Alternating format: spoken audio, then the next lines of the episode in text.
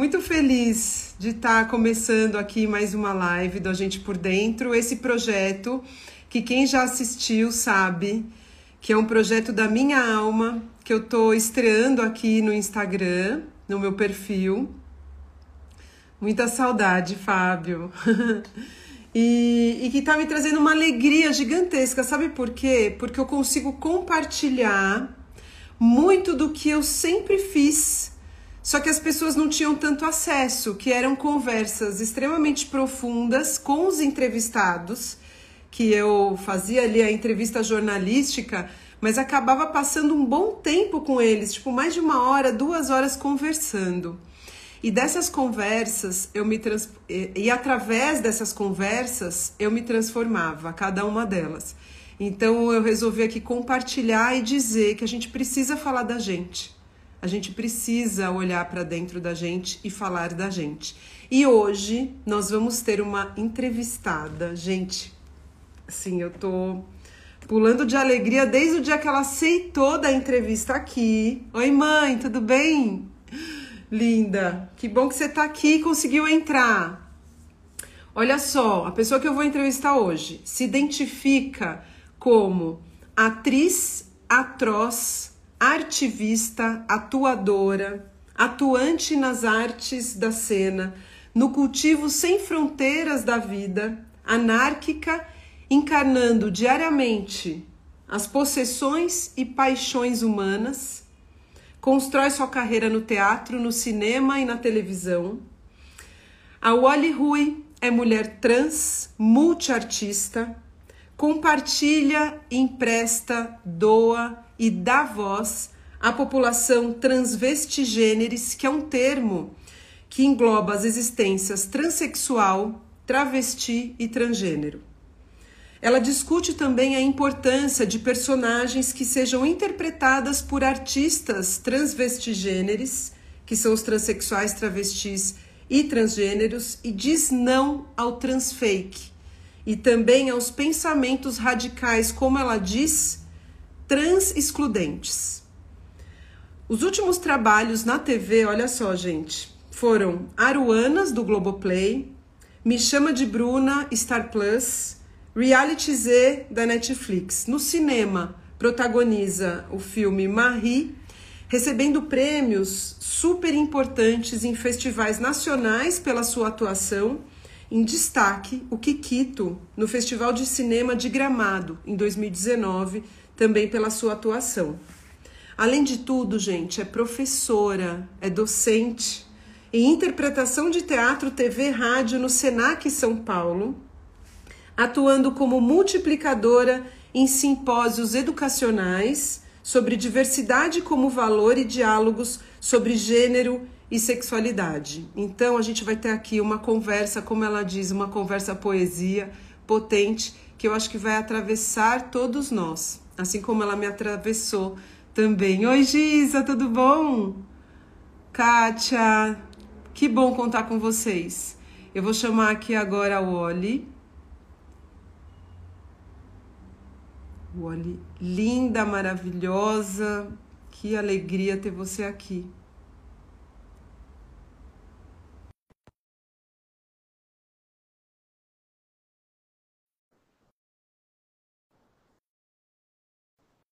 Foi o convite? Eita, veio o outro lado. e aí, meu amor? Oh, que lindo te ver. Finalmente. Inclusive aqui, ó, para todos nós, quem está por aqui, quem Pra si, si, pra mim, mi, pra sol. Axé. Axé, maravilhosa, que linda. Eu vou na minha aqui básica. Venha porque a água é vida. E também nos alimenta e nos nutre. Deixa vir. Com certeza. Feliz sextou, Fânia! Gente, sextou. Primeira sexta-feira do Agente por Dentro com quem? Com Oli. Tinha que ser Comigo. Você, né? Amor, é dia de candomblé, né? Por isso que tinha que ser na sexta-feira. Bem lembrado. É isso aí. Deixa, deixa ver. Agora eu vou tá, falar tá. uma coisa. Diz. Que é, uma, que é uma, um bastidor aqui da gente por dentro. Eu não falei isso ainda para as pessoas, mas eu acho que eu vou gravar um vídeo.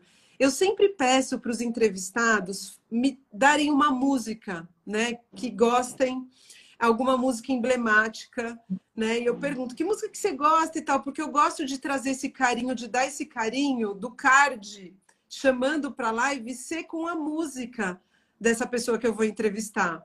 E a Oli me passou a música da revista do samba, Meu Cavalo Tá Pesado, né? É, que é sensacional, né? Revista do samba, a gente canta inclusive nos cânticos iniciais de Bacantes. E a música ela vai trazer, aliás, né, a gente traz isso para o Cânticos de Bacantes. É, essa música foi cantada lá na década de 80, inclusive quando o teatro ia ser tombado, o teatro oficina ia ser tombado. A minha transestral, Cláudio Wonder, inclusive, estava junto. E aí, no Homem e o Cavalo, que é um texto do Oswald de Andrade, e a música vai diz né, que o meu cavalo está pesado, mas meu cavalo quer atuar. Então a gente vai atuar, atuar para poder voar. A gente canta, etoa para voar. A gente reconhece o cavalo pesado, monta sobre, ela, sobre ele e voa, atuando.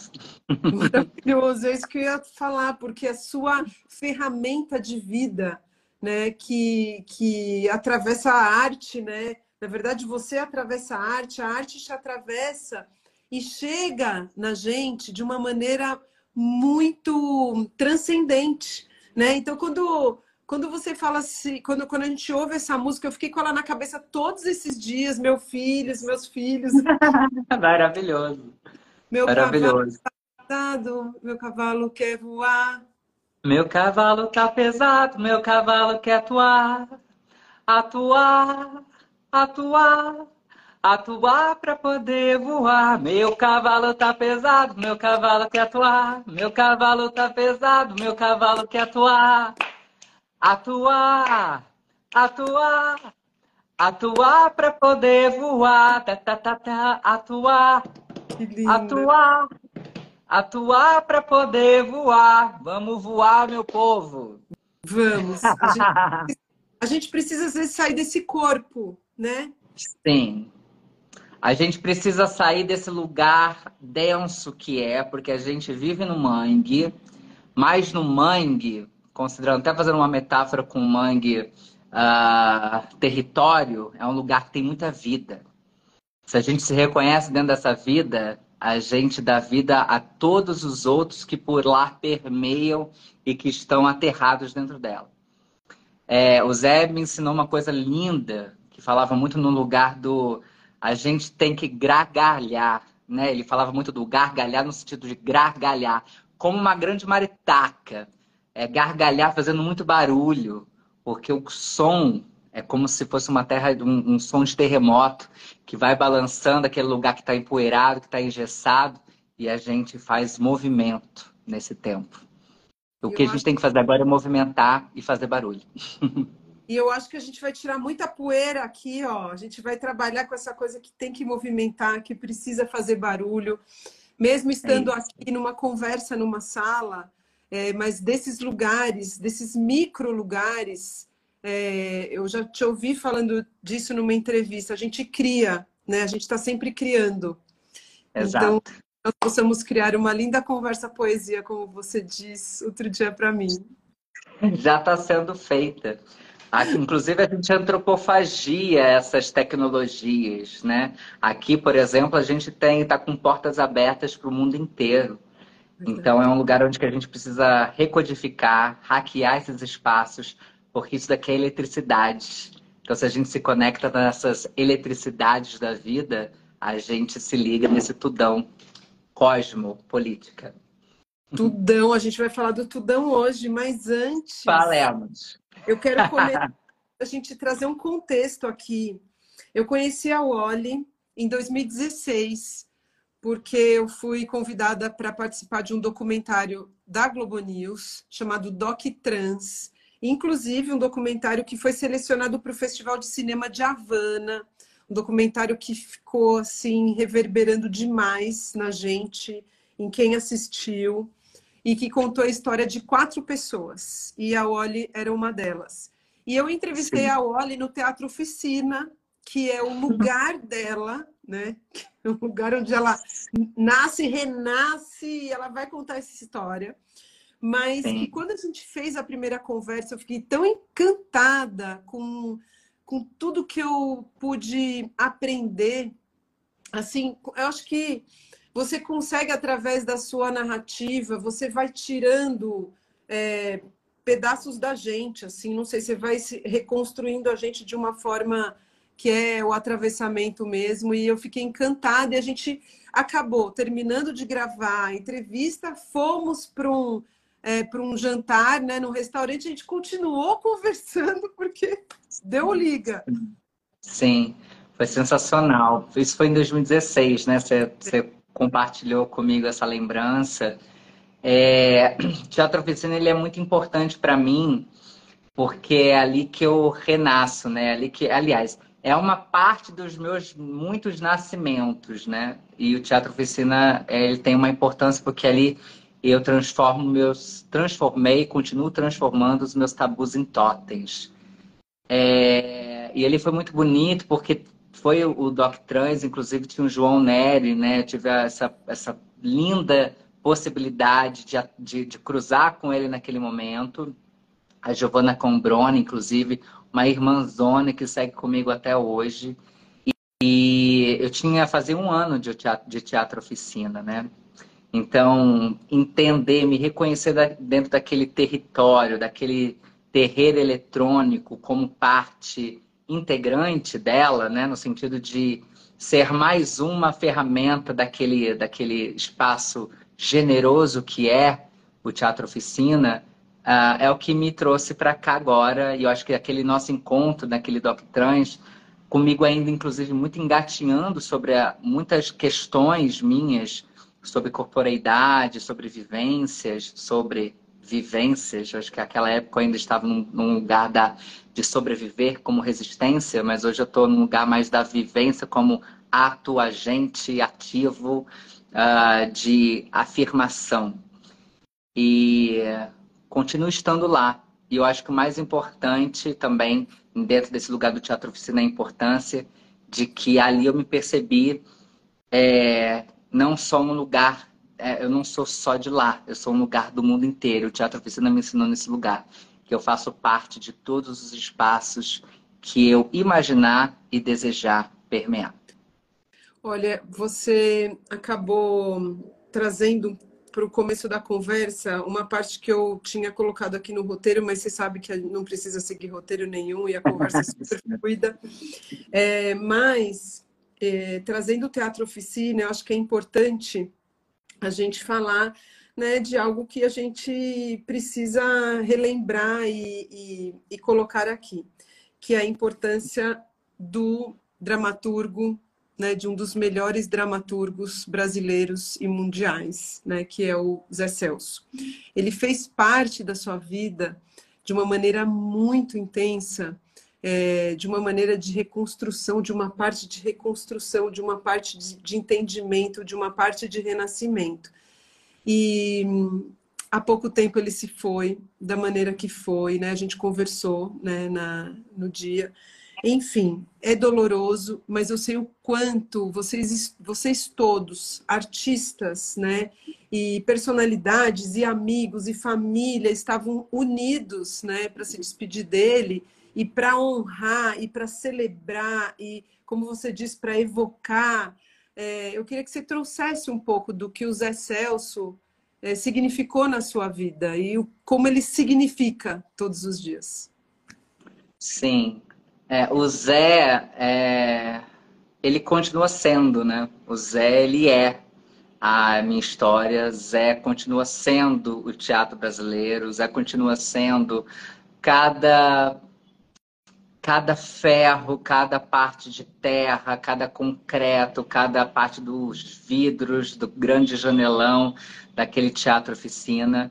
O Zé continua sendo, continua integrando as minhas corporeidades, as minhas vivências, as minhas artes que uh, continuo comendo e dando de comer. O Zé é ainda, né? E, claro, no, no processo de, de, eternidade dele, na passagem dele, é, a gente é muito pequenas e pequenos no sentido de não compreender as, os mistérios das vidas, né? E no primeiro momento a gente obviamente fica num lugar de por quê, como, por que dessa maneira, né? Por que a partir desse lugar. E não sei se pela poesia, claro, não sei não, eu tenho certeza. Se é pela poesia, que é pelo teatro, que é pela arte, por tudo aquilo que ele significou, o Zé ah, fez a passagem da maneira que deveria ter sido. É, porque ele é essa chama, ele é esse fogo, esse, ele é esse poder criador e criativo e que foi de maneira espetaculosa, não através da dor, mas da maneira do fogo, porque o fogo é a vida, ele é o surgimento da vida, ele é a explosão, ele é esse acontecimento criador. Então, eu não consigo nem dizer o Zé num passado, porque o Zé continua sendo, ele está permeando em todos os espaços e a todo instante, inclusive, eu tenho uma relação muito forte dos meus ancestrais e transcestrais, que é os encontros e reencontros através do sonho. Então, o Zé continua me visitando, então eu estou sempre muito perto dele, eu tive essa possibilidade de, de, de ter a experiência da vida, da troca constante da presença, dessa arte da presença física. É, mas o Zé ele é tão gigante, tão etéreo, ele é tão transcestral, ele é tão Übermensch, né, pensando nesse lugar do além do homem, que o Zé ultrapassa as camadas da, da, do físico, desse lugar da matéria. Porque ele me, me deixou muito concreta a ideia da, da, desse tudão. E o Zé faz parte desse tudão que me constitui hoje. Então, é, tive essa experiência, a, eu não tenho dúvidas do privilégio que foi a troca, tudo aquilo que ele me deu de comer, e continuo comendo e devorando tudo que ele me dá. É, mas eu continuo sendo passagem dele. Então o Zé tá, tá aqui, inclusive. Se fez. Lindo. Lindo. Nossa, muito, muito importante a gente ouvir isso de você. É, porque é isso, é, a gente, a gente nesses momentos, né, é, ainda é muito difícil, né, falar da morte. Para mim não é tanto. Eu, eu, eu, meu, eu e meu pai a gente se despediu. Eu tinha 28 anos, eu tô com 43 para 44, faço aniversário agora em dezembro. É, mas ainda era uma a morte, assim, a separação era uma coisa ainda muito difícil de, de entender. E eu acredito que quando a gente lembra dela, eu, eu lembro dela todos os dias, assim, de uma maneira muito iluminada, né? De pensar assim, a gente está passando e a gente vai, né, chegar num lugar que tem um ciclo, né? Que tem um fim ali. Exato. Mas e que a gente vai deixar outras coisas. Então, o que a gente faz de hoje, nesse tudão, né? Nesse universo, com as pessoas, com tudo que a gente encontra, né? Com todas as situações, experiências, conexões. É, eu, eu tenho trazido muito aqui o conceito da sustentabilidade humana. Aí a pessoa fala, nossa, o que seria isso, Thaís? O que, que é sustentabilidade humana? Eu conheço sustentabilidade da natureza.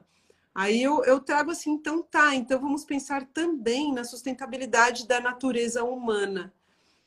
Uhum. O que é ser sustentável humanamente para você? Eu acho que tem, eu acho que permeia também nesse lugar das memórias, assim, sabe? Nesse lugar do quanto que a gente se, se renova enquanto, enquanto ideia, enquanto pensamento, enquanto, enquanto vida criadora mesmo, né? É, eu também permeei nesse lugar das, das muitas mortes, né? Essa morte que a gente diz, é um lugar da morte física que já está dado, né? A gente já nasce já com esse, com, com, com esse ciclo que já está posto, né? Porque a vida, na verdade, não é o fim, mas é o que, o que acontece no entre, né? É tudo aquilo que acontece no meio do, do, do início e desse, dessa eternidade do fim. É, por acreditar muito nesse lugar de que a gente permanece vivo enquanto houver memória, enquanto houver esse pensamento, e quando a gente traz o Zé, por exemplo, aqui, ele é autossustentável, né? Ou seja, o Zé ele permanece vivo enquanto houver memória, enquanto houver a, a sua, a sua vida permeando né, dentro desse espaço da contracenação mesmo da vida. A vida é uma grande contracenação, a gente está contracenando inclusive agora. Né? A gente contracenou em 2016, continuamos nos contracenando ah, no meio desse entre e agora a gente voltou também aqui não sei por quais motivos, existem vários, né? Esses encontros que a gente se dá, assim, dá por, por, por algumas, enfim, algumas necessidades, seja lá quais forem, para se alimentar, para a gente se descolar também, né? O fim, ele, ele, ele tem disso, o distanciamento também tem um tanto disso. Então, o que, que eu poderia dizer sobre o que, que é uma sustentabilidade humana? Talvez essa matéria que não é concreta, mas que ela é afetiva. Aquilo que me afeta. A sustentabilidade humana é tudo aquilo que se renova pela força criadora do tempo. Maravilhoso. Lindo. Mais nada. Deixa eu te falar uma coisa, olha só. Voltando, que eu acho que é importante a gente dizer aqui. É, tudo, tudo é muito é, importante, claro. Eu primeiro preciso compartilhar com quem está nos assistindo, com quem vai nos assistir, porque essa conversa vai reverberar durante o final de semana e durante a semana que vem em trechos que eu compartilho com seguidores. Primeiro eu quero entender como é que você se vê hoje, Wally, é, em qual lugar? porque a gente fala muito dessa busca por nós mesmos, né? A gente está sempre uhum. nos buscando todos os dias, dentro do nosso pensamento, do que a gente se referencia, do que está acontecendo do lado de fora, do lado de dentro. Então a gente uhum. tem essa busca em ser no mundo, né? Em estar, onde a gente se sente confortável em estar. E muitas vezes o caminho para estar confortável dentro da gente, ele é bem longo e bem distante, né? Sim. E aí eu queria saber onde você está dentro de você hoje e também trazendo onde você esteve lá atrás quando você ainda se buscava. Eu acho que eu continuo me buscando. eu acho que eu estou no caminho. E eu não sei, tá, se eu desejo chegar, sabe? Eu acho que esse caminho é o que me traz o desejo, uh, o prazer de continuar seguindo, sabe? Encontrando muitos. Tem uma, uma, uma história que eu conto muito, assim, sobre o lugar, até do meu próprio nome, né? Eu acho que quando a gente se conheceu, a gente se conheceu comigo ainda não retificada e tinha um posicionamento político de eu não me retificar naquele momento, né? Porque eu, eu lembro que eu me eu, eu, eu batia e reafirmava o nome de registro, porque eu dizia que eu só iria fazer a retificação se eu não dependesse de terceiros para me afirmar. Né? E aquela época a gente ainda dependia, né? as vivências transvestigêneres dependiam de um aval de terceiros, né? juízes, é, psicólogos, psiquiatras, endocrinologistas, assistentes sociais, o vizinho, o papagaio, etc. E aí, quando o Estado passa a dizer, né, onde que eu posso ir lá no cartório e afirmar, ainda obviamente custeando, porque não é gratuito, apesar de a gente entender que existem alguns programas que fazem isso, né, esse, essa, esse, esse movimento de gratuidade, mas quando eu pude fazer esse movimento e me afirmar como tal, com o um nome na qual eu, eu me identifico, eu o fiz. Mas tem uma coisa que a minha avó o Ali, né? Tem um lugar que a minha avó, quando eu era bebê, a minha avó me chamava de Walinhas. Ela sempre me chamou de Walinhas quando eu era criança. E eu achava isso genial. Isso, assim, antes mesmo de, de, de, de, de colocar em caixas ou identificar qualquer coisa sobre transgeneridade. Eu achava aquilo genial porque ela me colocava no plural, eu achava aquilo lindo. Eu falei, gente, o Alinhas, são muita gente, né? Então tem um lugar que eu, que eu tenho um prazer gigantesco de ter sido privilégio, de ter rodeado de mulheres, de uma, de uma força matriarcal que sempre me acolheu e me encorajou a seguir buscando, sabe? E quando eu digo que eu tô, qual é o lugar que eu tô hoje? Eu acho que hoje eu continuo buscando, continuo buscando uma reconexão com o meu eu, com o meu eu original. Eu continuo buscando uh, desejos outros. Eu continuo buscando sonhos. Eu continuo buscando pessoas. Uh, eu desejo buscar. Eu, eu continuo buscando identidades artísticas, eu continuo buscando parcerias, eu busco conversas francas, verdadeiras, entre as vistas. É, eu continuo buscando coisa que inclusive não tem nome ainda, né? Para fazendo ele um pouco Clarice, né? Eu continuo buscando aquilo que eu não sei ainda, o que, que eu quero buscar. Mas o que eu sei é que eu quero continuar seguindo, buscando. Essa é a única verdade. É... Claro, né? A gente se conheceu em 2016, isso fazem no... seis, quatro, sete anos. sete anos. Muita coisa aconteceu, muita coisa eu busquei, muita coisa eu deixei de buscar, muita coisa me desviou do caminho. É, e nós somos, eu e você, né? Somos mulheres outras. E eu acho que o mais acho que o, que o que mais deixa o coração rasgar é que no meio desse tempo a gente se encontrou, a gente se reencontrou depois de muita busca, como se o caminho tivesse entrelaçado e a gente ali, Thaís, você aqui, você estava ali falando comigo sobre quem eu era por dentro há sete anos atrás e agora a gente está falando sobre a gente por dentro aqui. Eu quero saber também da sua história, sabe? Você passou por muita coisa, você se despertou, você você é uma consciência de um outro tempo. A gente passou por muita coisa, então que bom que a gente tem a possibilidade de continuar buscando uma umas às outras. Isso ajuda tanto, né? É, Para compartilhar aqui, eu quando eu saí da TV Globo em abril, a Wally foi uma das primeiras pessoas que eu liguei e a gente ficou conversando durante muito tempo, sei lá, uma hora, duas horas no telefone, eu não sei quanto tempo foi. foi. E foi. foi tão legal porque a gente se encontrou, claro, num momento lindo, fazendo um documentário desse, assim, super maravilhoso, um espaço lindo. E, e aí esse tempo se passou, né? Esse setênio, né?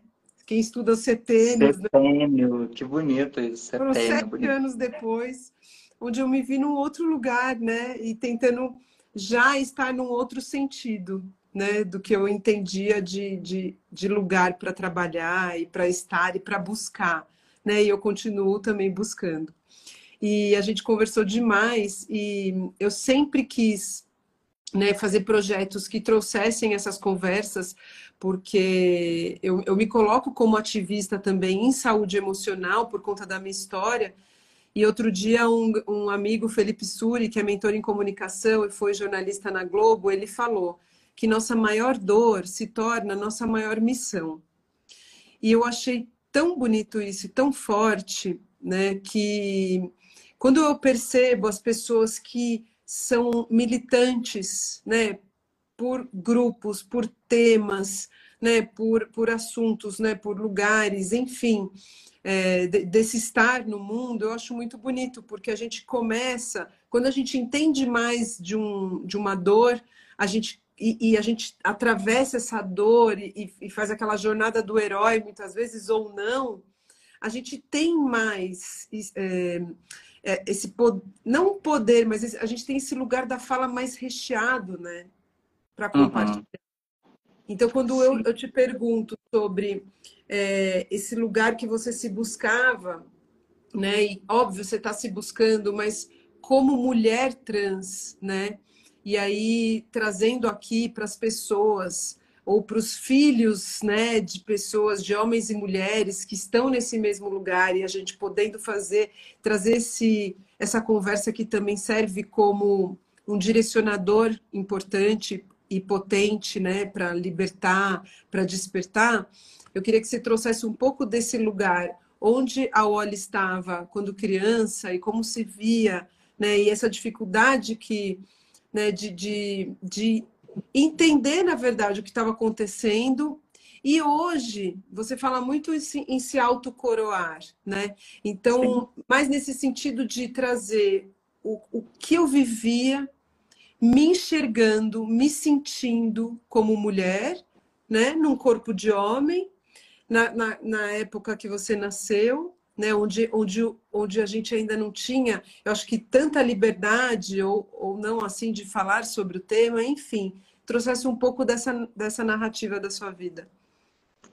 É curioso porque acho que até deve ter compartilhado com você muito recentemente. Finalizei de, eu gravei meu primeiro curta-metragem e esse curta-metragem ele é um docu ficcional. Eu, ele chama A Dita Filha de Claudio Wonder e ele vai retratar justamente uma visita, um mergulho às minhas memórias e nessas memórias eu revisito quais foram esses muitos nascimentos que eu tive desde a minha infância até o agora, né? O tempo do aqui e agora.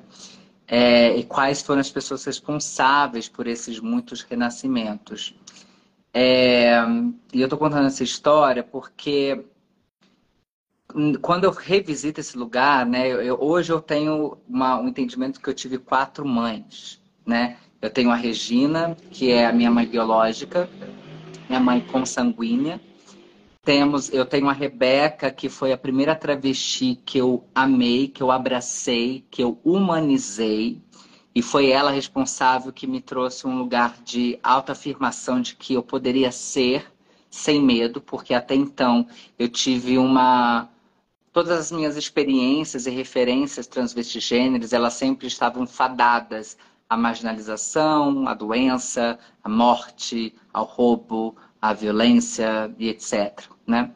E aí, quando eu observava aquilo, eu identificava, eu, eu falava, inclusive eu rechaçava aquilo, eu dizia: eu não sou isso, eu não posso ser isso, eu não quero ser isso. E a Rebeca, quando eu humanizo, quando eu encontro com ela, eu falo: eu posso ser uma travesti, porque o destino da marginalização que a sociedade espera de mim não está marcado no meu destino. Então eu quero ser uma travesti porque sou esta mulher, vou vivenciar essa mulheridade e não vou uh, aceitar esse destino que marcaram para mim enquanto uma pessoa tra.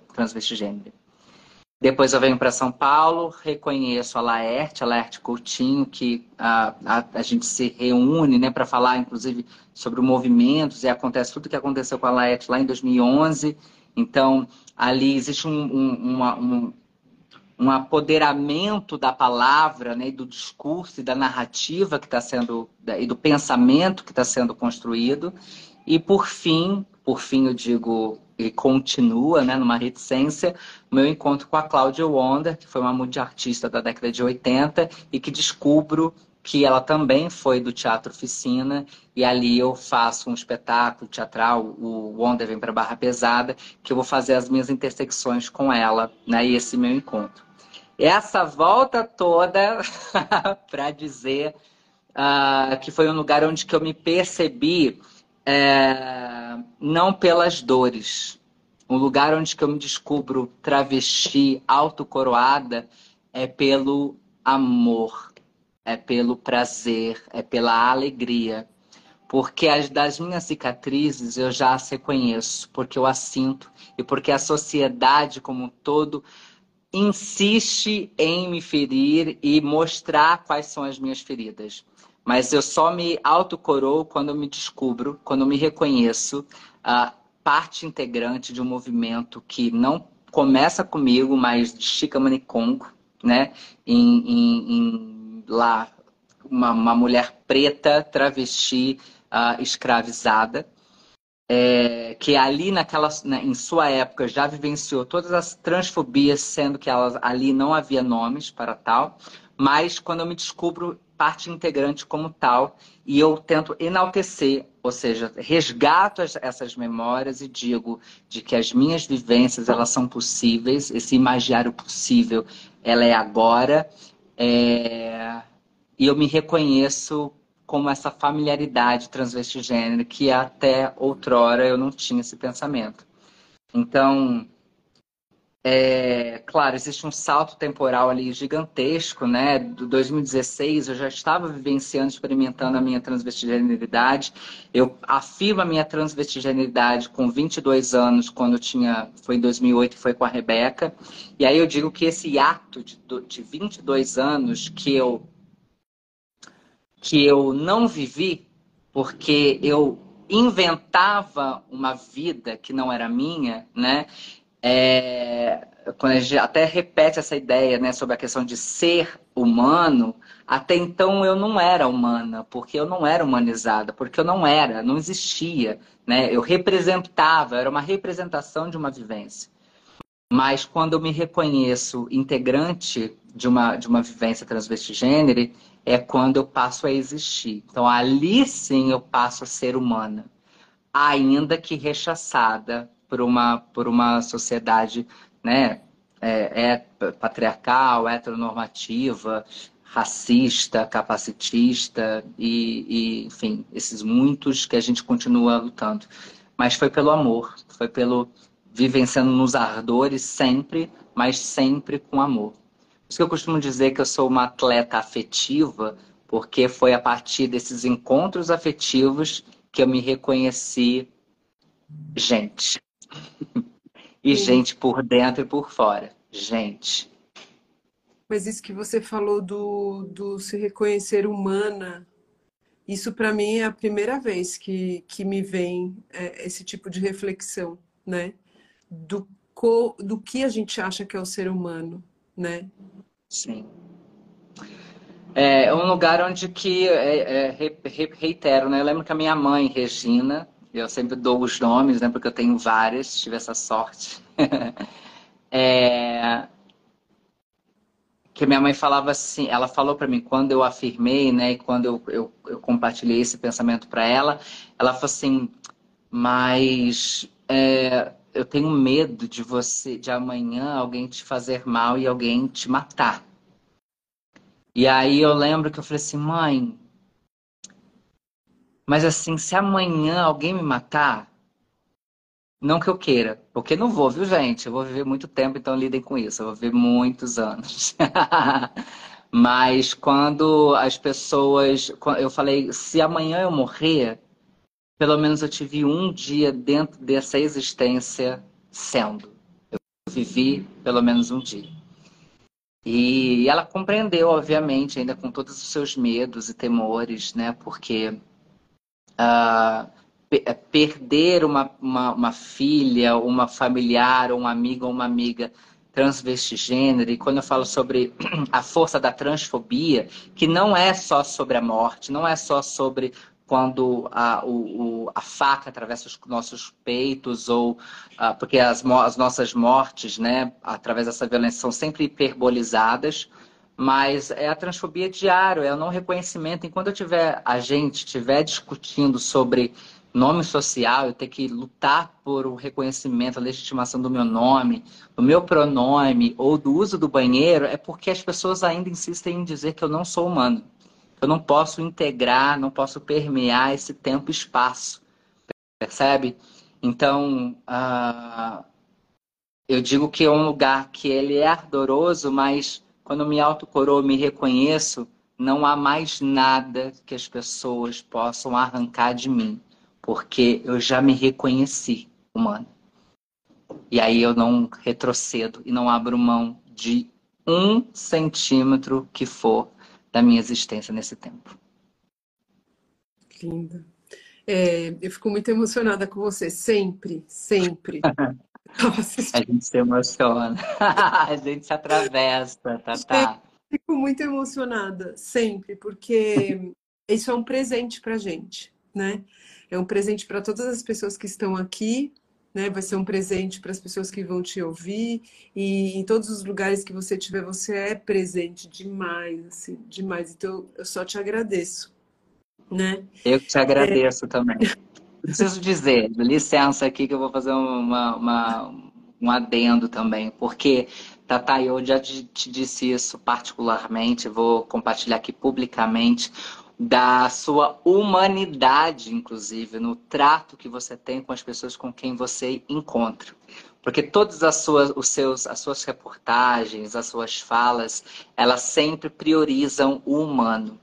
Por isso que talvez a gente está aqui para reforçar, reiterar a necessidade de pessoas como você, como eu, como as pessoas que permeiam esse espaço. Claro, com muitas falhas, porque a gente falha mesmo tentando acertar e talvez até não tentando acertar a gente vai falhar. Mas é um lugar de a importância que é ter alguém uh, não uma, como representatividade, porque a gente somos muitas, né? E eu vou pedir a licença do erro da concordância verbal, porque é fato, mas da sua do quanto que você se coloca aberta, uh, visceral, de abrir mesmo o seu coração e se permitir ser afetada e garantir com que outras pessoas falem por elas próprias. O lugar da, da reportagem, da jornalista que você uh, nos apresenta é essa que prioriza o humano. Então, eu só consigo falar hoje eu consegui falar sobre em 2016 de quem eu era por dentro, porque você me permitiu falar com quem eu era de dentro, porque você se importou com quem, com o que e quem eu era naquele momento. Então, gratidão também por você ser essa pessoa forte e que continua emocionando as pessoas, porque é difícil as pessoas se abrirem e se permitirem. E pela escuta. Nossa, obrigada. Eu não tenho nem. Gente, depois disso tudo. Olha, Atuar para poder voar. Vamos atuar e voar. hum. é, primeiro, muito obrigada pelo olhar também e por me ouvir, porque você também é uma excelente escutadora, além de atriz, atroz, artivista. escutadora atuante, né? Que tem a ver Sim. com com aquela escuta que falam da escuta ativa, né? Que ganhou. A escuta ativa. Sim. É, escuta... é, porque isso, isso faz parte, isso faz parte da base da antropofagia, né? Que jornalistas deveriam, né? Aliás, todas as pessoas humanas deveriam ser. Que o que me interessa é o que vem do outro. Porque o que eu tenho, eu já tenho. Eu quero é mais. Então, vamos nos alimentar. A gente é passagem. Com certeza. Lindo. O Luiz está aqui, meu marido, está assistindo. Ele é de um amor tão grandioso. Ele, ele leva as crianças para passear à noite para eu fazer as lives. Imagina, um de dois anos e oito meses, que é o João, nosso filho, e o Léo. Só que o Léo foi para casa do pai e ele está assistindo a live e é, entretendo o João, maravilhoso. Ele... Maravilhoso, Luiz. É sobre isso. É sobre a gente compartilhar também. Como você, nesse projeto incrível, e que vai reverberar e que vai se retransformar, e a gente vai estar em outras telas, em outros lugares, em lugares físicos. Você pode ter certeza disso. É, Não tenho dúvidas. Trazendo um pouco dessa. Quando você falou da, da Rebeca, é, só, só para colocar um, uma finalização nessa fala da Rebeca, que foi sua segunda mãe, né? É, que foi a primeira travesti que você humanizou. Ela disse para você: você pode ser tudo aquilo que você quiser, então seja já. Exatamente. Ela disse isso, isso para mim. Assim, lacrou, lacrou. Seja já é para todo mundo. É, seja agora. Seja agora. Seja agora. Rebeca foi, enfim, ela, ela, assim, tem muitas coisas aí que eu vou guardar um tanto de informação para o spoiler do filme, mas assim, a Rebeca, a Rebeca e a Regina se encontraram dentro desse universo de verdade, assim, elas se encontraram lá em Ouro Preto. E a minha, a Rebeca, ela convidou eu, a minha mãe e um amigo para visitá-la e ela não estava esperando a visita. É, na casa dela, né? E a gente, quando chegou lá, ela falou assim: ah, vamos, vem lá, vai lá em casa, vamos, vamos almoçar, vamos jantar. Eu falei, vamos. Ela, assim, ela já pensou, ela disse, vai nada, mentira, né? Ninguém vai visitar a casa de uma travesti, né? Que esse é o pensamento que a gente tem, sempre, sempre compartilha. Uhum. Porque o amor é um privilégio, né? Sorte daquele que pode amar. É a sorte daquelas pessoas que podem almoçar aos domingos. E a Rebeca, naquele momento, ela desacreditou também da possibilidade de ter uma família, né? E quando a gente chega lá, a Rebeca apresentei a minha mãe com um anel de prata, olho de tigre. E ela, sem o meu conhecimento, olha que, que genialidade. Ela fala para Regina, ela fala assim, olha, quando a sua filha se afirmar travesti, você presenteia esse anel para ela, para ela poder lembrar de mim.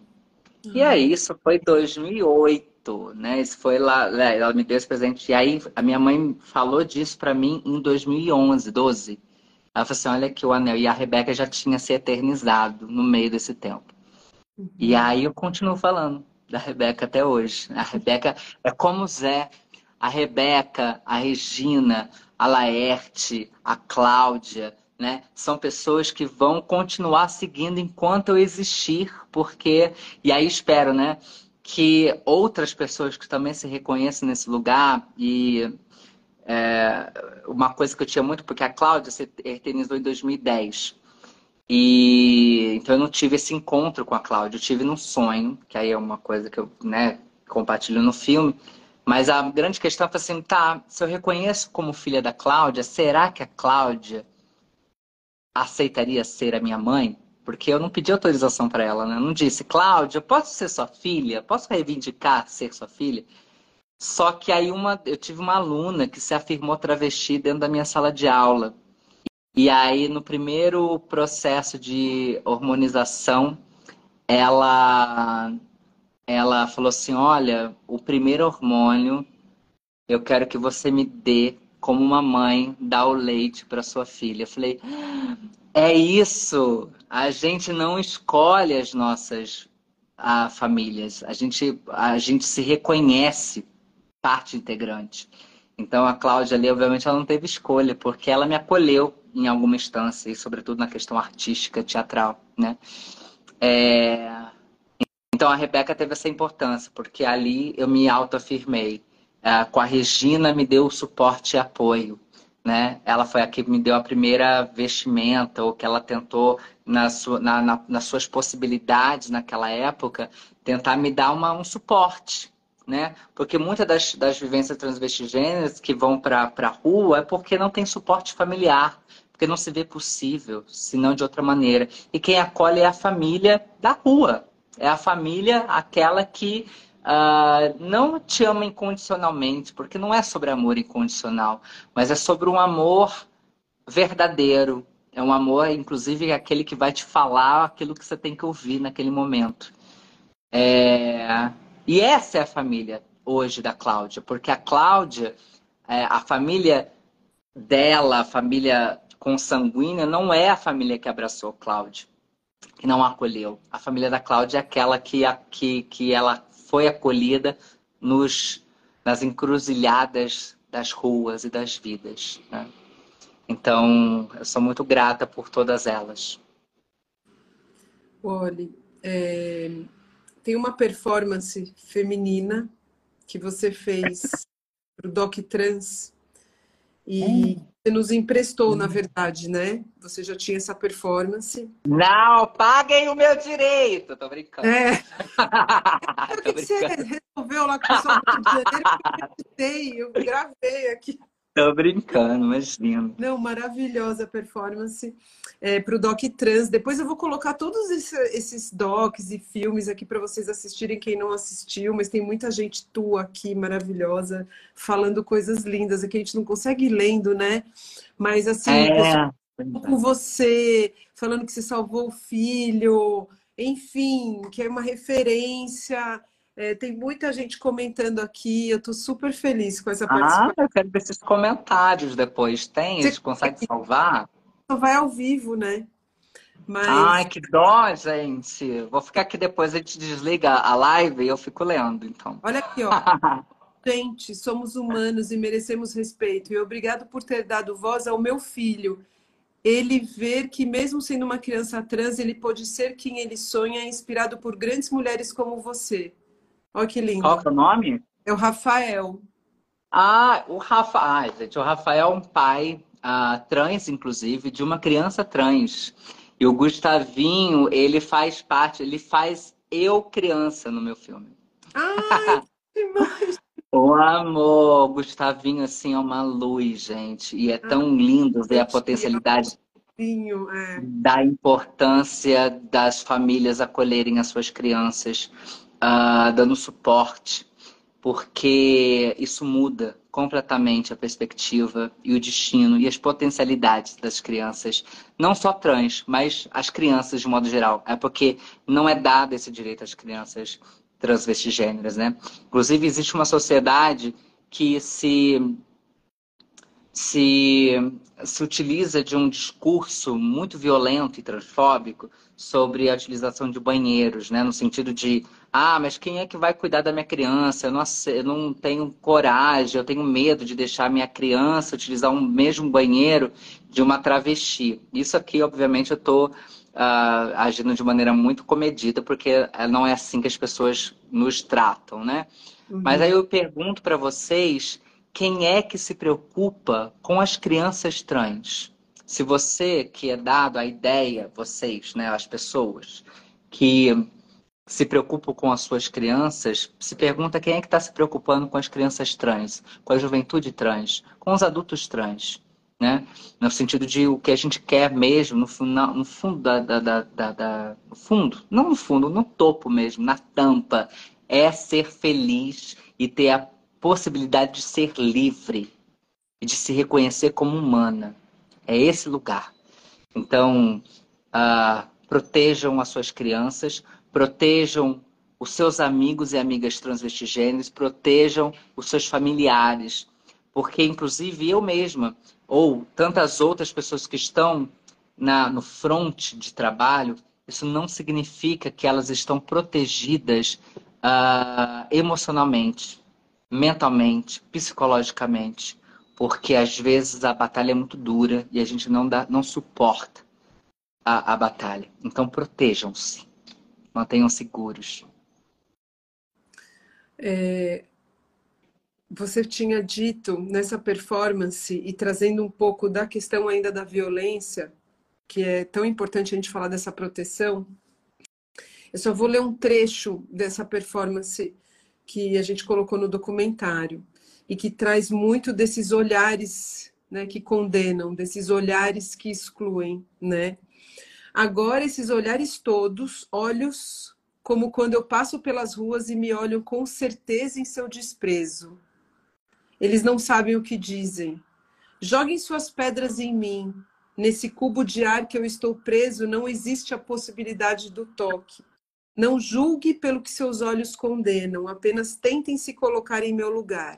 Não sintam, não me aceitem. O que importa é o que está aqui. Sensacional esse texto. esse texto esse texto performance.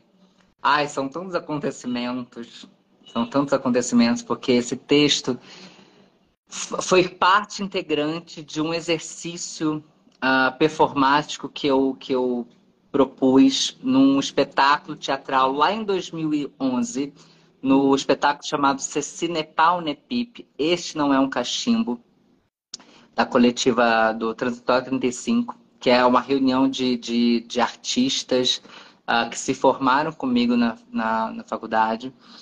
E esse primeiro texto era um texto que, vai falar, que, fala, que falava, a dramaturgia, aliás, falava sobre uma pessoa que tomou a decisão de, de fazer o processo de redesignação sexual.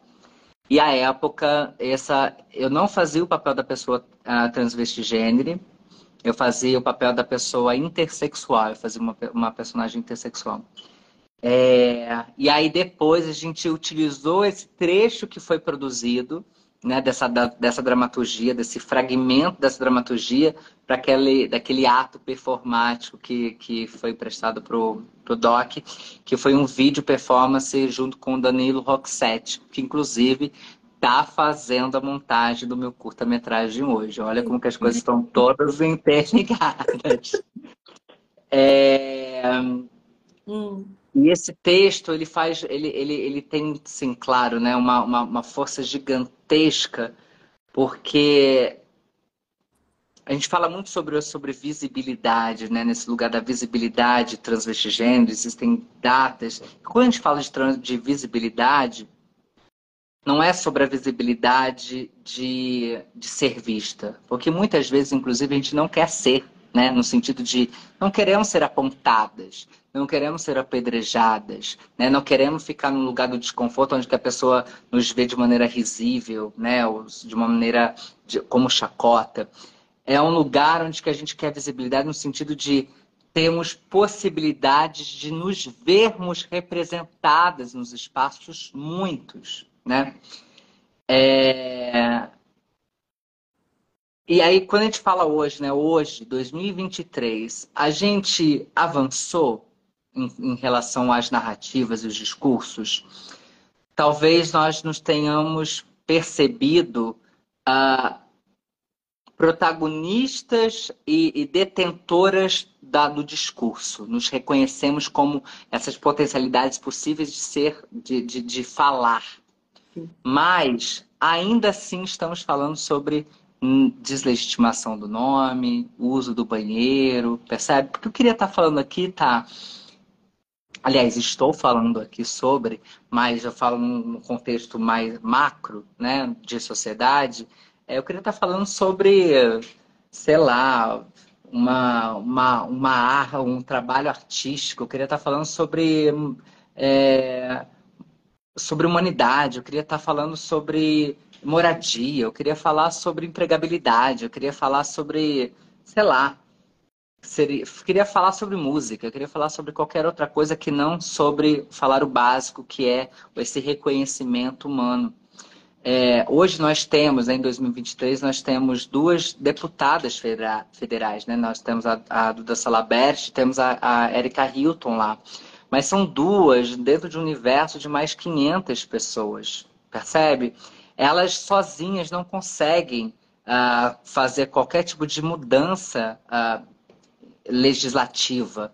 Claro, elas estão uh, deslocando as pautas, sim, mas sozinhas elas não fazem. E ainda assim, nós temos mais de 80 projetos-leis que são projetos-leis antitrans. Né? Então, parafraseando até um pouco a, a sei lá, pensar no, no, no, sentido de a Simone de Beauvoir, né, é, diz que nada aquilo que nós conquistamos é permanente. Então, hoje é possível, amanhã pode não ser mais amanhã eu posso, hoje estou, né? Você até me trouxe isso nesse lindo prólogo que você trouxe sobre mim, mas no lugar de que amanhã, hoje eu estou professora, mas amanhã eu posso não ser mais. Amanhã posso ser desencorajada em que haja professoras, educadoras travestis dentro de seus espaços, né? Enquanto mesmo censura, né? E isso por medo, né? Porque as pessoas é, vão, vão cerceando os direitos. Não se pode falar sobre ideologia, essa famosa ideologia que eu, inclusive, sou totalmente contrária. Eu não sou a favor da ideologia de gênero, gente. Eu não sou a favor da ideologia de gênero, mas também por uma perspectiva cisgênero. Porque eu sempre fui educada, criada dentro de uma, de uma cultura cis heteronormativa. Então, quando a gente começa a criar essas culturas, esses fragmentos, aí sim, a, todo, a, os grupos majoritários, ou que se acham majoritários, começam a achar ruim porque se percebe de, ih, olha só, ela está almoçando no mesmo restaurante que eu. Olha só, ela está ali trabalhando como a minha gerente de banco. Olha só uma travesti agora vereadora, olha só uma, uma travesti deputada federal. Agora eu vou inventar que vai ter uma travesti presidente. Veja só. Sim, teremos. E a gente então, esse falar. Eu sei que você fala que a gente podia estar falando de outras coisas, mas tem coisas que a gente vai precisar falar e que a gente vai precisar fincar, e aí vão tirar Sim. a estaca, põe lá de novo. E é essa força, que é essa revolução e que é essa é, resistência para existir. Inclusive, você Exato. foi a primeira travesti no Congresso Nacional, na série é. Arunas, né? E não uma série, não sabe mais o Oli foi, inclusive, uma atuação magnífica, né? Super forte em relação ao que é, é achei até, achei até curioso. É muito curioso o quanto que a gente tem se transformado nas narrativas do audiovisual, né? E é. mais do que isso, não só frente às câmeras, mas também atrás delas. Mas em Aruanas, a personagem ali que estava prescrita inicialmente era para ser de um homem, X. Mas quando chega para mim, já chega, não, precisamos trazer essa representatividade transvestigênero dentro do espaço desse magiário. Né? E por que, que isso é importante? Né? Pensando até na poética ali de Aristóteles, né? Ou seja, uh, na minha época, quando eu via a representatividade, a representação de pessoas trans sendo feitas por pessoas cisgêneras, né, o que a gente um termo cunhado pela Renata Carvalho, uma travesti atuadora também do nosso tempo, é, no lugar de que sim, sim, gente, atuadores, atores, atrizes podem fazer qualquer tipo de papel. A pergunta é: poder pode, mas devemos fazer considerando a, a, a, o contexto atual onde que a, grande parcela da minha população ela não está dentro do mercado de trabalho formal né? considerando todas as, as questões de, de, de deslegitimação das identidades. Então, uh, quando a gente fala nesse lugar do transfake, né? voltando a Aristóteles, eu sou pisciana, gente, eu abro, eu abro pastas, mas voltando, que é quando a gente vê um homem cis representando o papel de uma travesti no teatro, na televisão, a gente tem um papel né, uh, que é estético, porque sim, olha só, tem uma travesti na, no, na obra, na narrativa, seja no cinema ou no, no, no teatro. Ok, tem poder estético. Mas a gente perde no poder político. Por quê? Quando a gente fala sobre ter um homem um homem cis fazendo, a gente está falando sobre justamente a questão da empregabilidade. Olha só, você podia estar tá empregando uma pessoa trans para fazer esse papel.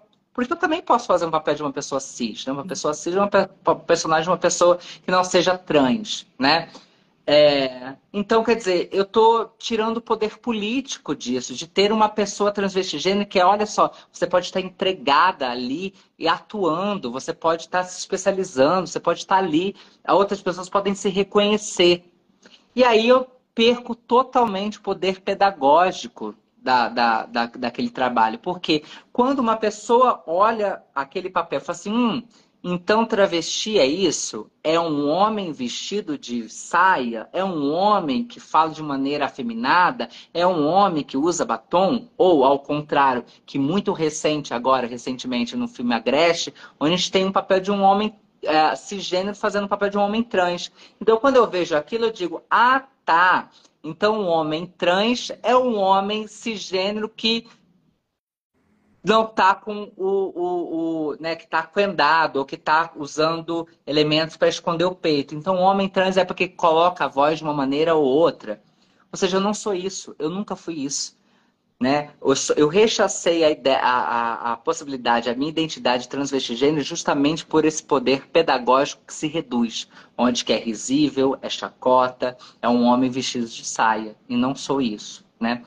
É, por isso da importância da gente ver, naturalizar as vivências transvestigêneros permeando por todos os espaços, não só no, no teatro e nas artes, mas também na sua casa, na sua, na sua vizinhança, no mercado, na farmácia, no banco, no congresso, né? no poder legislativo, judiciário também. Por que não? Na televisão. Né? Onde estão os repórteres transvestigêneros? Por que a gente não pode estar também numa bancada apresentando uh, um telejornal? Porque a gente não fala só sobre as questões transvestigêneros. E sim, tá? É, aqui a gente se coloca no lugar porque é importante permear esse lugar, porque outras pessoas vão acessar esse espaço e falar assim: hum, olha só, é verdade, eu preciso me poder, preciso me autocoroar. Eu preciso me colocar nesse lugar e dizer que sim, eu posso fazer o que eu quiser, porque você pode. Quando as pessoas transvestigêneras e qualquer outra grupo uh, que não é minoritário enquanto quantidade, mas enquanto representatividade política, se perceber povos originários, pessoas pretas, eh, pessoas com deficiências, pessoas transvestigêneas, se perceber o poder criador e criativo que se tem em suas mãos, você pode alcançar tudo aquilo que você quiser. É isso.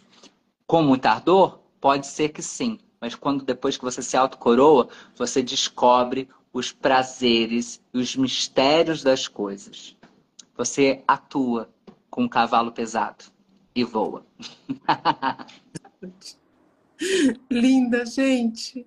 Você não dá para perguntar nada depois que ela termina. A gente só tem que...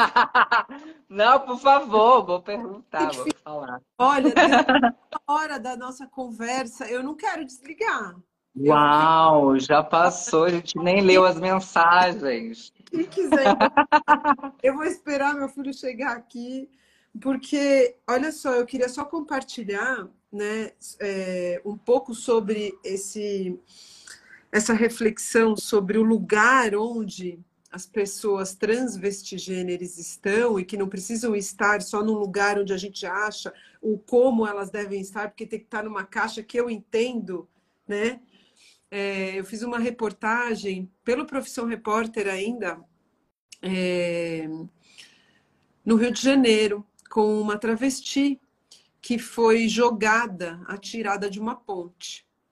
Ela quebrou várias costelas, é, o caso dela foi para a televisão, porque normalmente se cobria né, essas situações Sim. com os travestis ou pessoas trans, pessoas trans quando tinha algo, uma situação de violência, né? E, e a ideia era voltar a conversar com, com essa pessoa para ela relembrar o que aconteceu, mas dizer como ela estava hoje, né? E ela estava procurando emprego. E aí a minha, o meu trabalho era procurar emprego junto com ela e entender o que ela encontrava nos lugares, nesses lugares todos que você está falando, que não precisa ser só num lugar, numa loja, ou trabalhando no carnaval, né, é, lugares estereotipados, né? E a gente colocou uma câmera é, na roupa dela, escondida. Eu, eu entrava como uma pessoa que estava acompanhando e era sempre o não, era sempre a gente não está precisando, mesmo sabendo que a gente sabia que tinha vaga naquele lugar. E eu fiquei, uhum. acho, uma semana procurando emprego, ia pegava ônibus. Ela conseguiu um emprego no Saara, né, que é uma região lá, tipo um grande brasa aqui em São Paulo, numa uhum. loja que vendia artigos de festa e de carnaval, enfim. Mas por que, que eu trouxe tudo isso? Né? Porque nessa, nessa história a gente acabou indo é, conhecer amigas travestis que estavam se prostituindo, que tinham sido abandonadas pela família, excluídas, né? Porque essa exclusão começa dentro de casa. Uhum. E é essa é a realidade que eu conheço muito, né? Eu já fiz muitas reportagens nessa realidade. E, uma, e eu estava conversando com, com uma delas e eu perguntei, né, no alto daquele salto lindo, daquela roupa, daquele poder, como ela estava, né? E essa pessoa chegou para mim e falou assim: só eu sei o que eu sinto quando eu deito no meu travesseiro antes de dormir. Porque Sim. a minha família não me quis, né? Eu não consigo emprego, eu não consigo. Eu estou aqui porque é isso. Estou, você vai sendo empurrado para fora, para fora, para fora, para fora, até chegar um momento que você não suporta mais, né?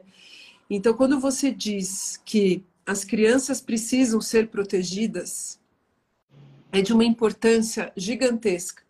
Porque, e também quando você diz e quando você quer empoderar essas pessoas a serem já é uma voz de libertação, né? Você pode, uhum. então, o seu lugar, mesmo precisando falar as mesmas coisas, ele é importante todos os dias, mesmo falando essas mesmas coisas. Sim. É importante repetir para que aquilo se torne presente, né? A gente repete para que aquilo passe a ser uma história contada, né? E a história contada ela se torna a presentificação daquilo que a gente deseja. É, me fez lembrar muito, tem um, um, outro espetáculo, provavelmente você deve conhecer, da, da Verônica Valentino, uma, uma, uma irmã também artista, atriz. E o espetáculo vai falar sobre. Foi muito curioso porque a gente fez o espetáculo com, conjunto, não. A gente estreou, nós estreamos juntas. Elas, ela e elas, porque tinham tantas outras ali. Uh, falava sobre a Brenda Lee, que a Brenda Lee foi uma travesti da década de 80 também, que permeou junto com a Cláudia Wonder. Ela tinha uma casa chamada Casa Brenda Lee, que era uma casa de acolhida. E uma da, das, dessas falas era um lugar que as pessoas que atiram essas pedras, que excluem, que mata, né? Porque a gente, não muito distante, nós tínhamos aí o, um, o delegado Riquete, que, que e legitimado pela, pelo, pelo, seu, pelo, pelo seu legislativo, uh, que possibilitavam que eles nos caçassem nas ruas, né? Então, nos prendiam com a ideia de vadiagem, com esse, né, com esse uh, não é pressuposto, com esse, com esse pensamento, né, com, como lei, cortava os nossos cabelos, porque isso uh, tirava nossas possibilidades da identidade, né, que são, que, que essa performance que nos possibilita a reduzir minimamente a violência que é, que é, que é vivenciada nas ruas. É, e falava no sentido de vocês que não estão aqui vivenciando esse corpo não sobreviveriam um só dia. Se vocês passassem um dia dentro desse, dessa nessa nossa experiência, vocês não aturariam. Então tem um lugar muito dessa resiliência que eu não gosto muito, e o Zé ensinou muito esse lugar da reexistência e não resistência. Ah. Né?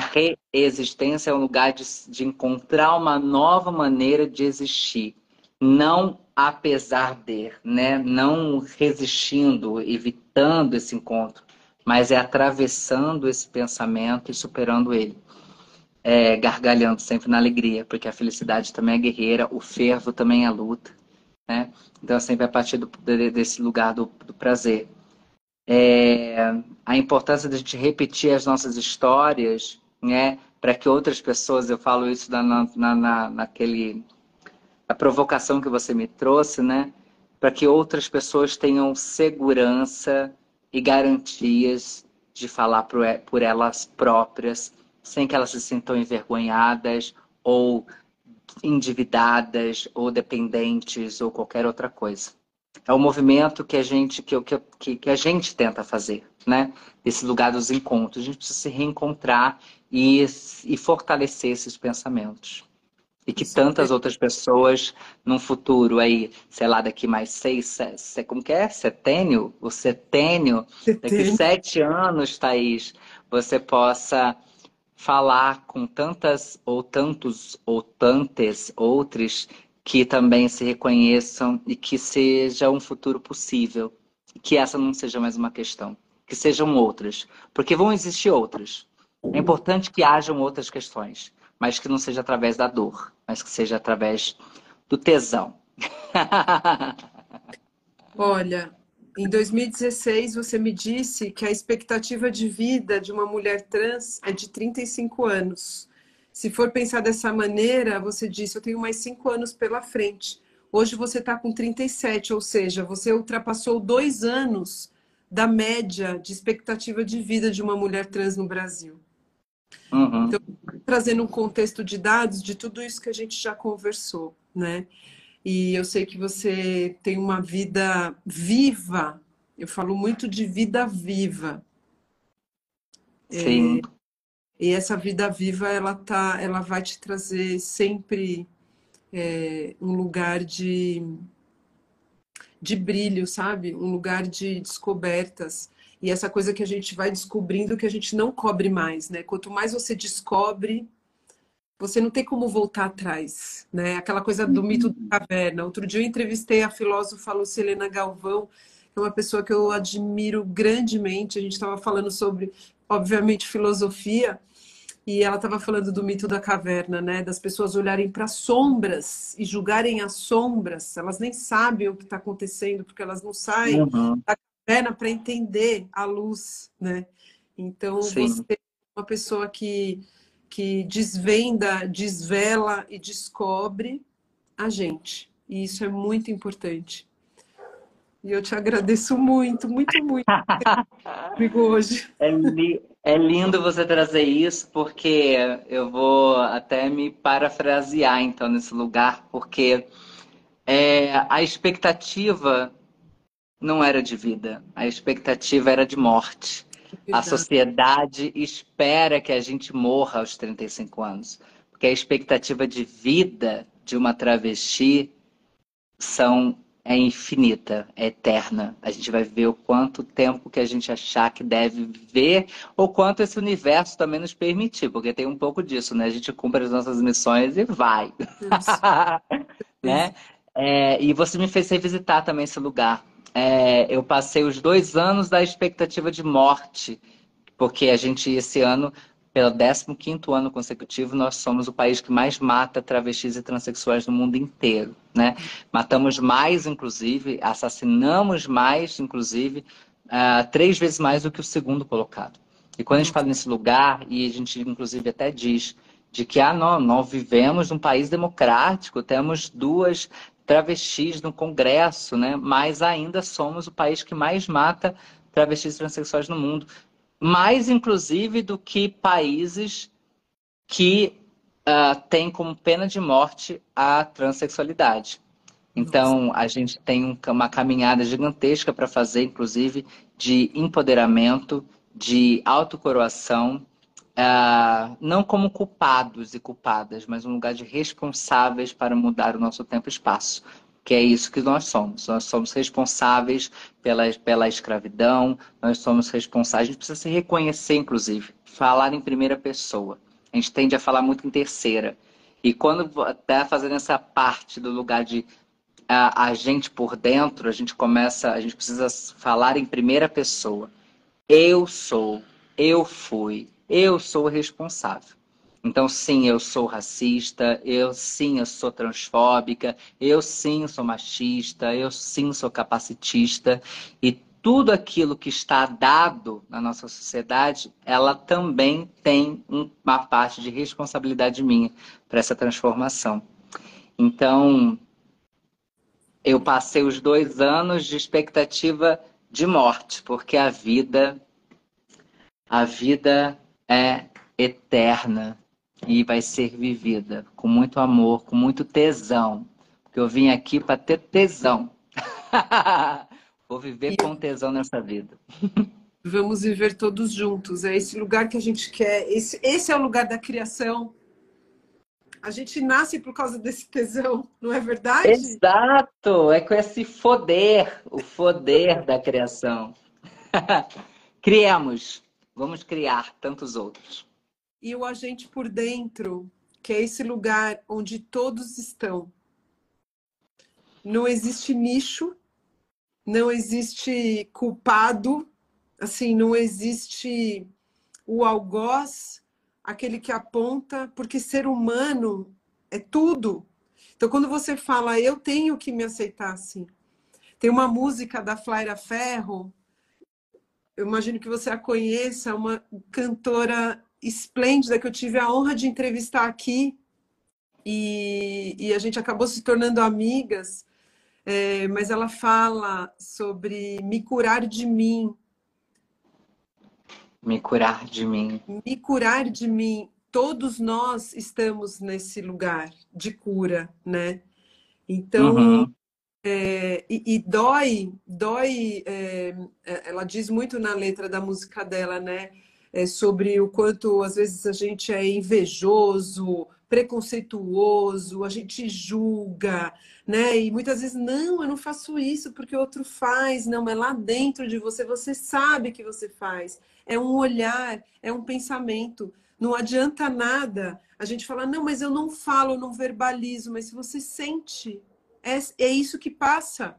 A gente sente o que o outro sente pelo olhar, você sabe. Exato.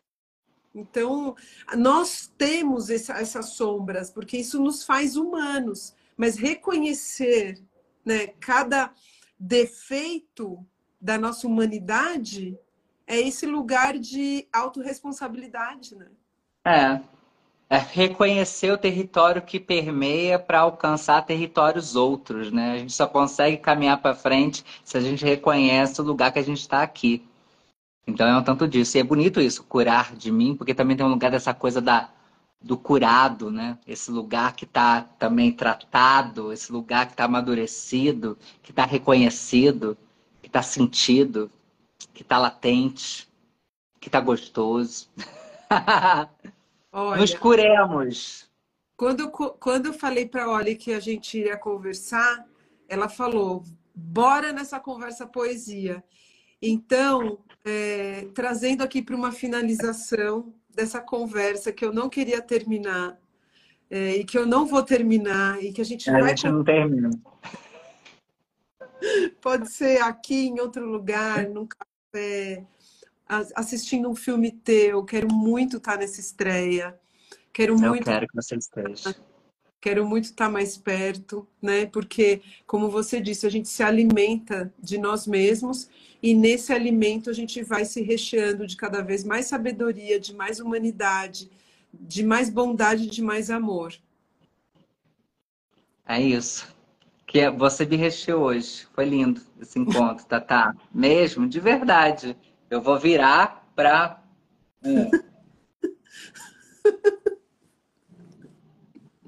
Nossa, se eu fizer isso, eu caio para trás. isso aqui é sangue de Dionísios. Tem um lugar muito dessa lugar da, da virada de cabeça. Então, te agradecer mais uma vez por essa conversa poesia, porque sempre é. A gente sempre escreve as nossas histórias, a gente se reencontra em tempos muito pontuais e que são muito importantes. A gente precisa, ainda que nós estejamos nas telas, nessa entrevista eletrônica, mas ela é totalmente humana. Porque eu vejo o sorriso no seu olhar, eu vejo os seus dentes, o seu sorriso, as suas marcas. Eu estou elétrica aqui porque a gente está se alimentando de poesia. Nós temos uma maravilhosidade de um público que, que também conversou com a gente, trocou com a gente.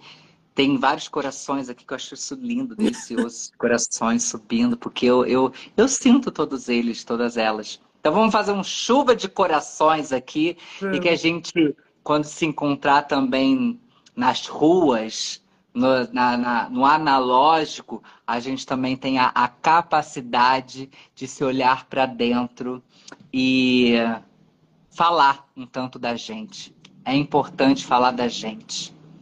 Falemos, falemos-nos.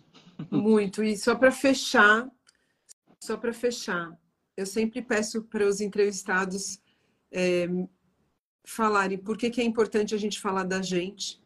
A Wally pontuou isso, mas eu repontuo.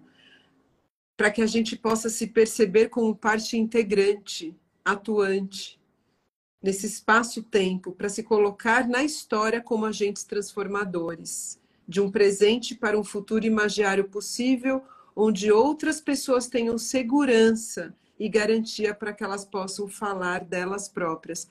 Então, dar esse espaço é, de fala, é, no qual eu estou aqui, no Agente por Dentro, né, que é esse lugar, fala de dentro de você, a gente quer saber o que está aí dentro esse lugar ele vai trazendo enredo, ele vai trazendo uma narrativa onde a gente vai pegando essa narrativa, né? Que ela está saindo. Então ela parece que se torna até concreta, né? E pode uhum. todo mundo que assistiu e todo mundo que estava aqui, né? Para ir dissolvendo aí em casa e decantando, que nem seu vinho que você tomou agora. que está aqui, nesse tudão. Faz eu, parte de mim. Vou tomar um vinho agora para te brindar. Por favor, bebemos. Oh. Eu não bebemos também, tá tudo certo. Eu te amo muito. Te muito. amo muito também, Tatá. Olha, que esse projeto, que esse, essa, essa ação, esse movimento da gente por dentro uh, se aprofunde cada vez mais e ecoe e transborde em tantas outras vozes. É muito importante a gente se revisitar por dentro. Obrigada por essa conversa. Obrigada eu. Obrigada, gente. Foi muito legal. Obrigada, meus amores. Copiem as mensagens e mandem no nossos directs, porque eu quero ver todas as mensagens. Beijo, linda. Um beijo, meu amor. Até já. Até já. Muito obrigada. Amo vocês. Beijo.